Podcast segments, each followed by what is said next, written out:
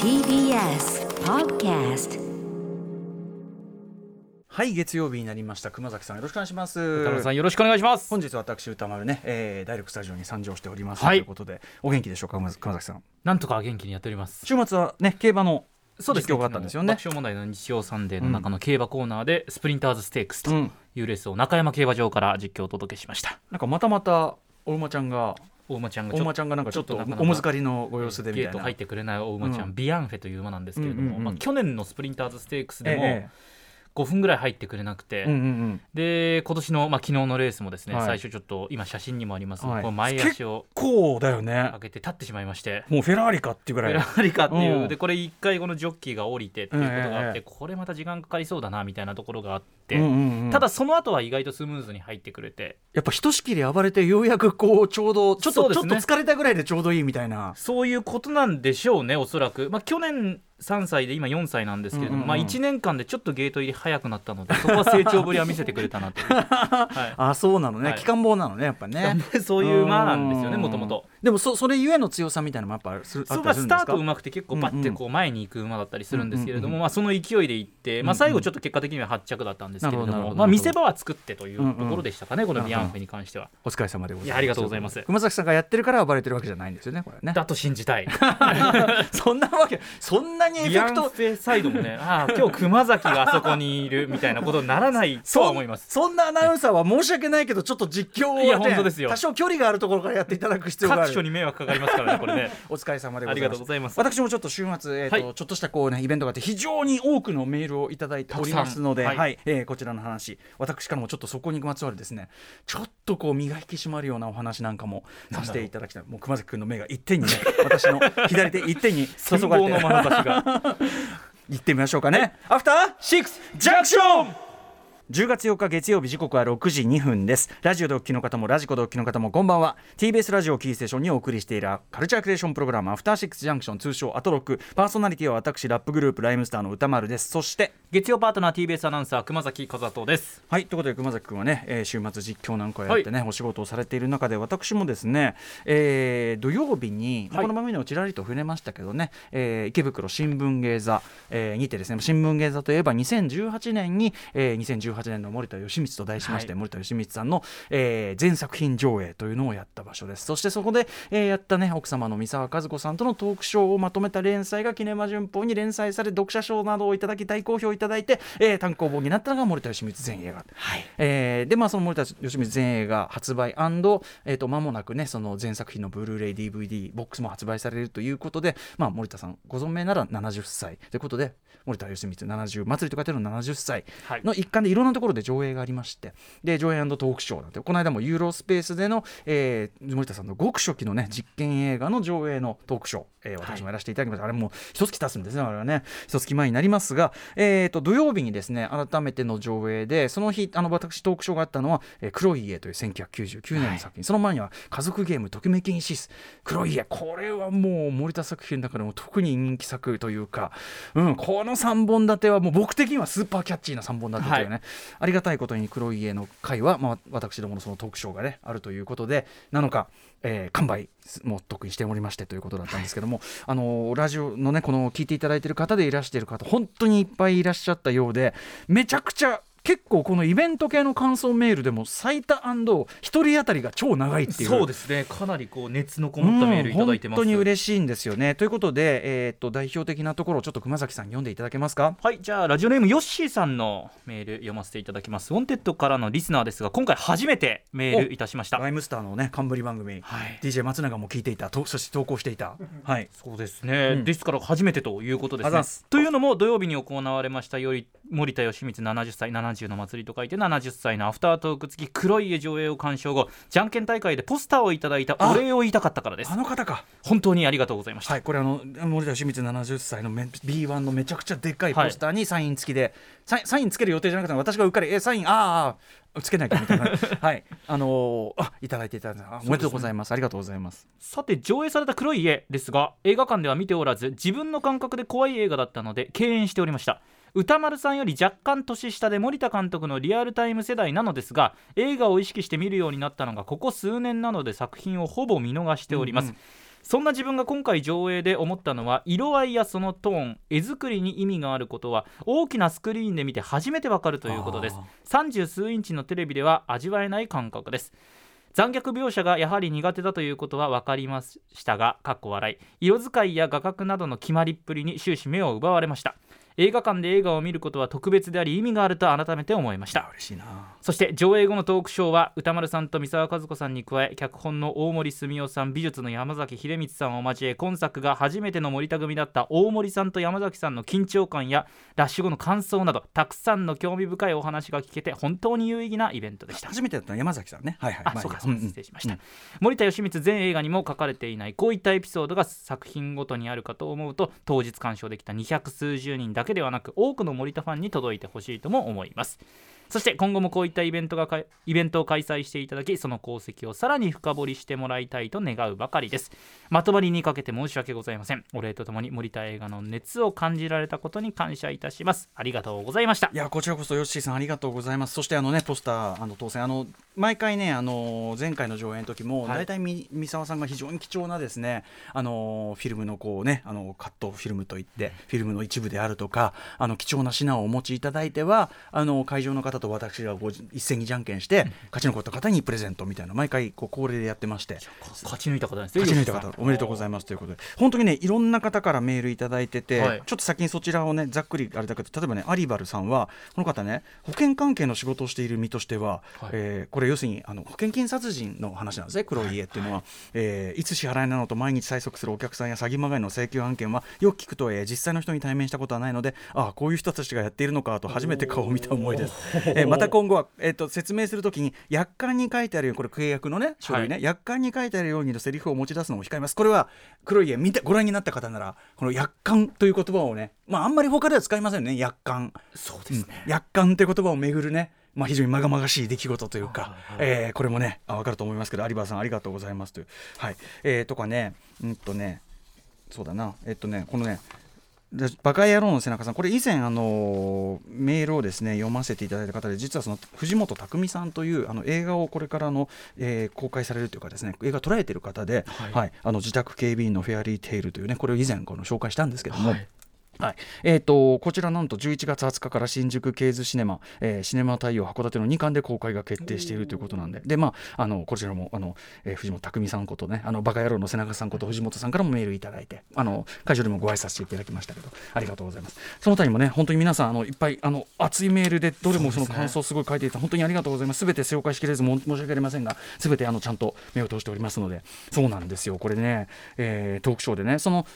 私と、まあ、森田さん奥様である三沢さん、はい。えー奥様であるプロデューサーである三沢さんとのトークショーというのは当然こう24回やって、え1回1時間以上やってしかもそれを大幅に過失修正した本がもうすでにありますけど、はい。今回の目玉はやはり、えー、と脚本の大森澄夫さん大森澄夫さんはこの1個前同じく1999年の39刑法39条の脚本から手掛けられてこの2作を手掛けられて、しかもこの2作がやっぱ森田作品の中でもまあなんていうのかないろいろ最高傑作って言われるものありますけど、はい。この2作最高傑作の1つというか2つというかしかもはあ。しかも全然違う方向の同じ年のですよ。同じ年の同じ脚本家のしかも異常心理を扱ったスリラーって意味ではなんか同じ路線なのに180度やり方が違う2作。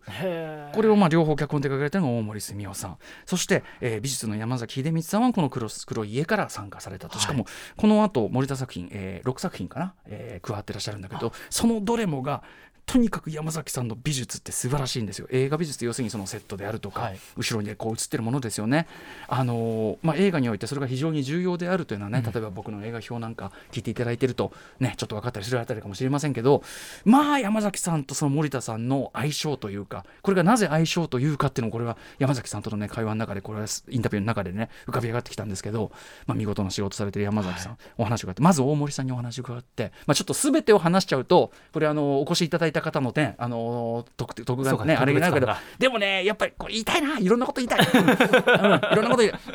あの大森さんその39はご自身のオリジナル脚本があってで森田さんがやるってことになってまさかあの森田義満と組めるなんてみたいな、はで非常にきっていうかあのやっぱりそれまでそういういわゆる社会派サスペンスみたいなことはこの39の前までないですからあのイメージになかったんだけど、えー組むことは非常に光栄だと感じながらも緊張しながら。で、えーまあ、脚本をどんどん膨らまして、えーで非常に見事な作品39というのができて、でこの「黒い家」はね、えー岸優介さんの原作小説があって、えーでまあ、それをこう脚本にするんだけど、あのーでまず最初に面白かったですね。その書いた脚本を。これだけは言ってよね。森田さんが、まあ、ちょっとじゃあ読ましてと、はい。その受け取ってで自分のそのオフィスの中にこもってバタン閉めてでガランって出てき読み終わって出てきて真っ青な顔して「怖かった」って。最高だよね。可愛すぎるっていうね。うーんこれがまずもう最高でしたし、えー。そして重要なのはですねこの「黒い家」という作品はいろんなこうキーになる、まあ、アイテムだったりっていうか形であったり色であったりとかね、はい。気になるんだけど、大きな気になってるのは丸。丸いもの。ひまわりの花のこう感じ。あるいは月の感じとか、丸いものそしてボーリングの球なんですけど、えー丸いもの。そして黄色というのが、えー非常にキーカラーによって、はい。黄色って明るいイメージじゃない？なのに、ね。その黄色を見るたびに怖くなるような映画でもあるんですよ。その黄色の深みを描いたカーンと明るいっていうかカーンと強いでも深みはない。そういう怖さ。深みのない怖さというか。そこがやっぱこの特色の映画でもあるんですがその時にねでちなみにそのボーリングも黄色も当然原作にそんなこと書いてないですよはい。別に。非常に映画的な仕掛けなわけですけどね、まあ、そのボーリングに関してその森田さんがですね脚本を初めて読んで、えーまだボーリングって書いてないんですよ。何も。これ出てきてうわー真っ青な顔して「いやー怖かった」って出てきてそこで「ボーリングの球が飛んできたな」ってこう言ったと。で何の何言ってんだろうって思ってでロケハンなどのシナハンあのシナリオのその材料というかな、その書くための,、えー、とその現地のですねそのあの舞台となるあれのところをこう旅行してっていうあれの時にもうボーリングしたりとか、えーそのガスタンクがあるその家のところとか、これ劇中に出てくるんですけど、はい見て。なんだろうなってななんかそのあもう金沢なんですけどもうちょっと金沢っぽいところ旅行とかしないのかななんて思ってそういうとこばっかり行ってたらそのその生かされるということになるんですけどつまりその監督の中にはおそらくえっとまだその原作にも脚本にも書かれていない、まあ、その丸丸が怖いっていうそのなんか演出のイメージと、うんそしてまあ後にその黄色とかねその色を使ったこう演出が出てくるんですけど、これに関しては美術の山崎さんにですね、えーまあ、当然美術の仕事でもあるわけですけどこの映画はその要所要所にこう配される色、まあ、序盤では緑。でそれがだんだん黄色になっていく。これを見ていただくとこれはっきり私抽象的なことを言ってるように聞こえますかもしれない。非常に具体的な恐怖としてこの緑とか黄色っていうのが出てくるんですけど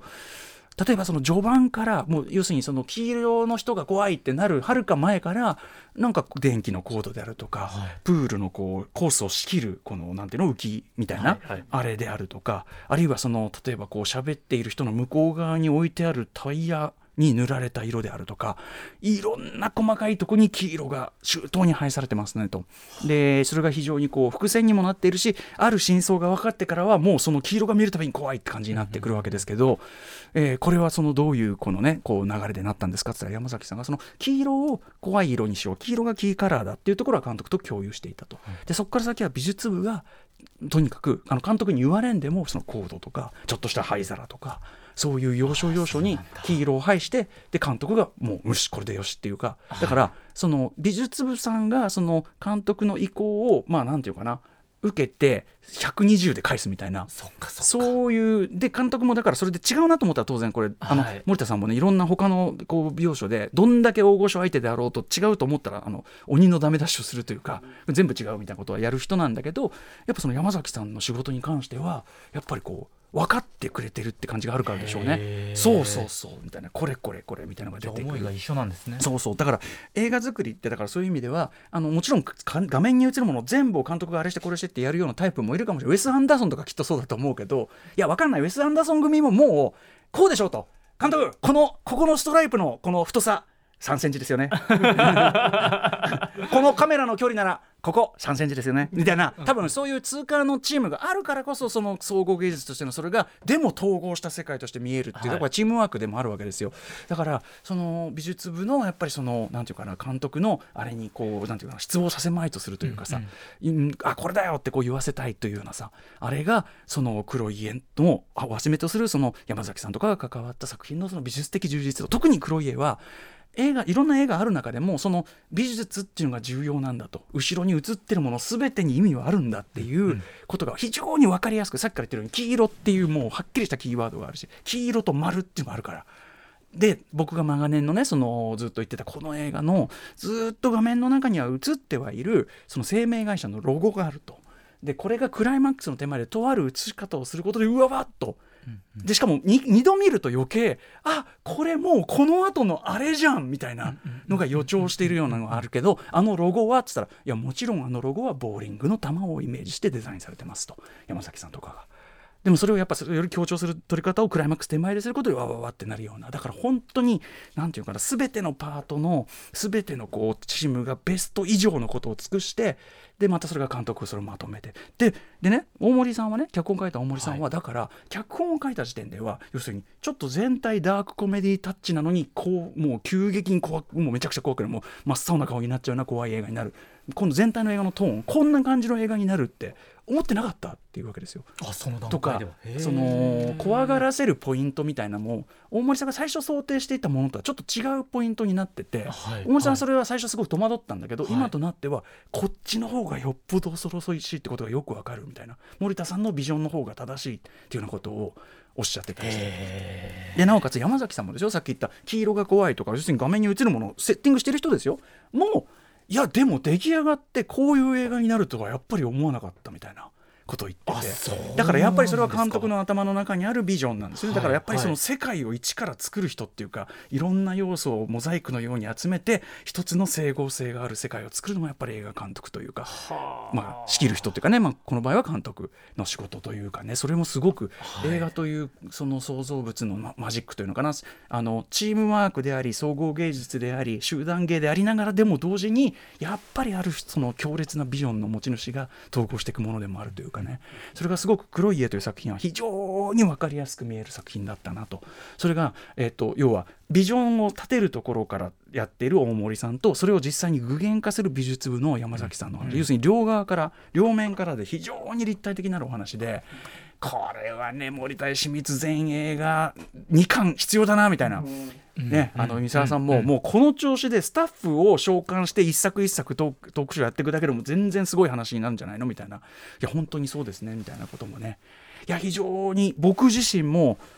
勉強にさらになりましたしさらにこうなんていうかなまあ森田さんの凄さでありそしてなんか映画作りの面白さ奥深さはい。みたいな。あそうそうそう。あの、えー森田義満全映画をご覧になった方だったらクライマックス、えー、2段重ねになんですけどねクライマックスは。2段重ねクライマックス手前のところで、まあ、ガラスが割れるというくだりがあるんですけど、まあ、それがあるアクシデントを映画の中に取り入れたっていうのはこれ全全映画に入ってるくだりなんですがやっぱりその大森さんねじゃああれ見てご覧になってどう思うんです？脚本に書いてないわけですよね。って言ったらいや当然これは伏線なんだ。うまいなと思ったと。要するにその後く二段重ねクライマックスがちょっとこうなんていうかなちょっと現実から数段こう有利したというか普通だったらありえないことが起こり出すのね。なんだけどこれが入ることでちゃんとそのちゃんと段取りっていうかあの急に起こったわけじゃない感じがちゃんとするからこれはうまい伏線を入れたなと思ったっておっしゃるんですよ。でもそれはあくまで現場で起きたアクシデントを取り入れた結果。でもそれっていうのはこれ大森さんかなや山崎さんもおっしゃってたけどとにかく監督がやっぱその作品に関するビジョンが明確でずっとそのことを考えてるから何か起こってもそれを、あこれはこうつなげられるってこうパンってこうずっと真剣に考え続けてるからできることできでもある。るんですか？あとそうだもう一つ。これもねえっとクライマックス2段重ねの1個目の方のクライマックスでこの映画の僕は最大の勝利ポイントだと思っている、えー主人公のねうちの、えー、西洋さんがですねあのあるものを踏んでしまうんですね。その踏んでしまうものっていうのがこの映画で一番強烈なイメージなんですけどあのでもちろん原作小説にはないんですね。だから映画版のアレンジなんですがこれがどういうふうに決まってったかっていうのもやっぱ撮影の途中で監督がなんかあの音がして動くものをってないかなみたいなことを言い出した。あそっちだと。つまりサスペンスの段取りとしてあのまあうとある人物に追っかけられるわけですよ。そのととある怖い人物があ家に侵入してるやつがいるって気づくための段取りなんです。つまりサスペンス的な段取りの方を多分監督は先に思いつかれた。それで美術部がじゃあこれしかないでしょあの人の家に転がってるもの音が出る動くものこれしかないでしょそこで起きたマジック。だからその監督のアイデアに美術部がやっぱり作品を深く理解してるからこそ出してきたアイデアが、この映画全体を数段怖くそして深いものにしてるんですよ。どういうものかっていうのはぜひ皆さん黒い家ご覧になっていただきたいと思いますけどね。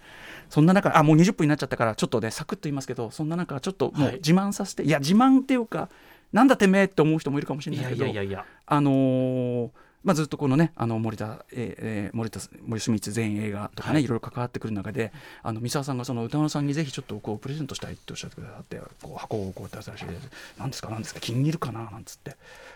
開けたら 今私これ左手にしてますけどはい。時計。え監督重が愛用されていた